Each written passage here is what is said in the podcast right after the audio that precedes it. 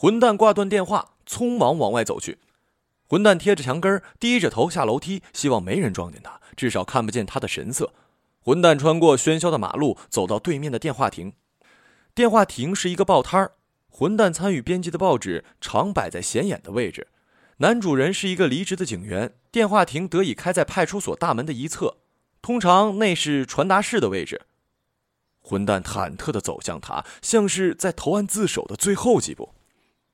他就站在电话亭旁。在那儿呼吸急促的几十秒，混蛋没勇气看他的表情，只记得他在无声的哭。混蛋掏出叠在一起的几张钞票，不多不少，正好五百块，递过去，好像说了一两句话，大意是把这事处理了吧，别再来找我了。混蛋就这么转身走了，他的方向既不是报社，也不是近旁的家，仿佛这样他就不会再找上门来。混蛋担心他还会索要补偿金，甚至。要求和自己结婚。仅仅三个月前，混蛋还处于特别渴望找到女人的时期，每次回本溪老家，都会在亲友的撮合下相几次亲。他是其中的一个，刚从外地农村来本溪投奔姐姐，还没找到工作，对城市生活既陌生又渴求。他与混蛋的一个朋友相识，于是被介绍给了混蛋。那朋友介绍的女子，该有两位数了。无奈，混蛋矮小而笨拙，又没什么傲人之处，总是遭到拒绝。在朋友那间半地下的门市房，他见了混蛋一面，同样没什么兴趣。朋友有点着急，想出了一个极端的办法：下班时留了一点吃的，就借故出去，在门外反锁了铁门，打电话催其开门。他先说：“你们好好聊聊，我一会儿就回来。”后来干脆关机了。他二十出头。肤色暗红，身形体壮，与混蛋在一起很不像那么回事混蛋总觉得自己未来的妻子可以面容更秀丽一点，外形上也不要给自己压迫感。以前相亲是人家嘴上瞧不起混蛋，这次是两个人都不愿意。那屋子连窗户都没有，更要命的是，朋友在外边把电闸给拉了。当最后一点微弱的光从卷帘门与地面的缝隙消失，他与混蛋绝望的坐在黑暗里，只能有一搭无一搭的闲扯，如朋友期望的那样彼此熟悉着。后来他们困了，发现屋里只有一张沙发床。混蛋拿出了一种被逼无奈的语气说：“咱们挤挤吧。”听得出他很害羞，但最终也没有拒绝。其实他可以建议他趴在桌子上。而且，即使一夜不睡，混蛋也死不了。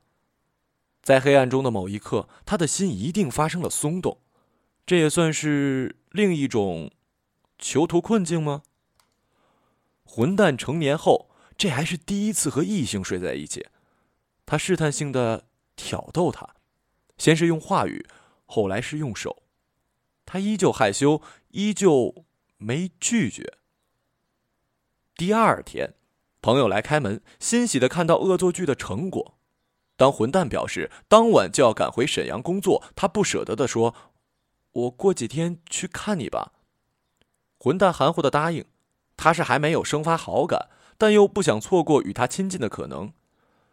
在没有任何安全准备的情况下，混蛋与他发生了唯一一次性关系，那是他到沈阳的第一个晚上。彼时的他对混蛋已经有了几分的依恋。素日送他走之后，混蛋紧张起来。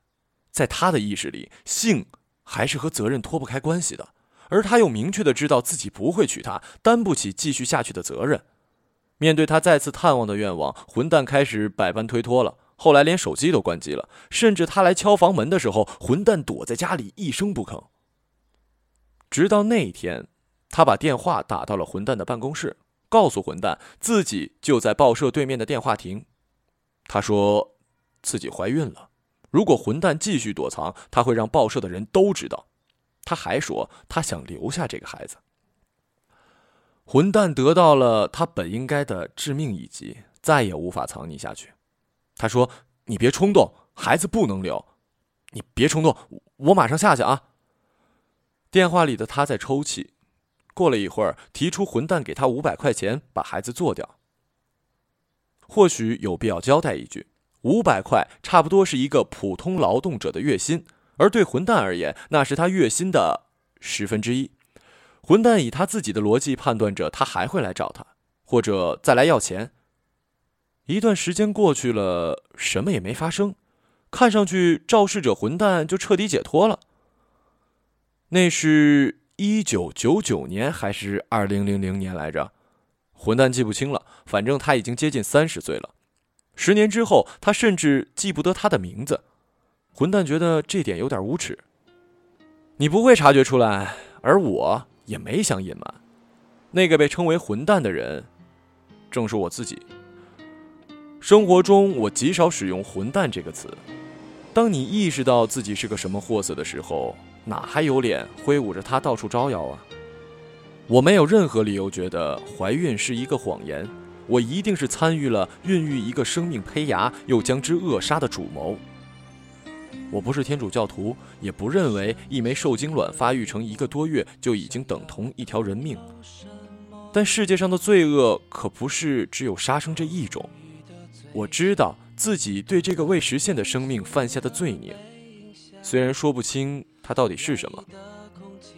与之相比，那个已经记不起名字的女孩，我的负罪感更为强烈。她对于城市，对于爱，对于家庭，对于未来的生活的美好期许，仅仅因为一个混蛋不负责任的纵欲，就完全改变了吗？这桩无耻行径是我第一次面对要不要孩子的抉择，第一次的抉择居然在这么被动、这么尴尬、那么仓皇的情况下做出来的。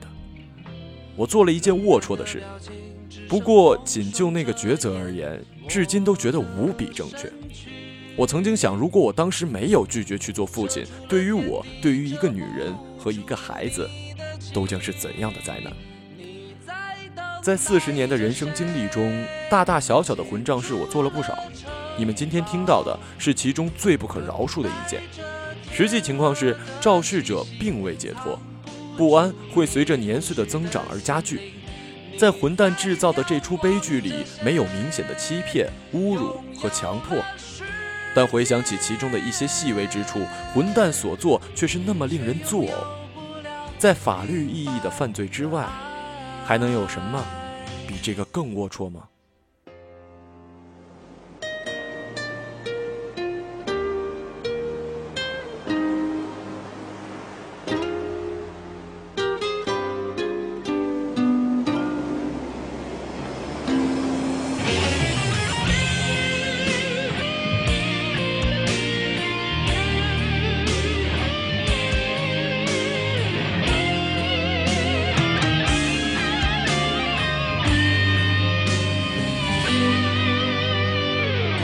的身影只有钟声陪伴，敲进了城堡，却敲不进你的心。冷淡的表情，只剩风霜遮掩我的身躯，遮住了天地，遮不住你的情。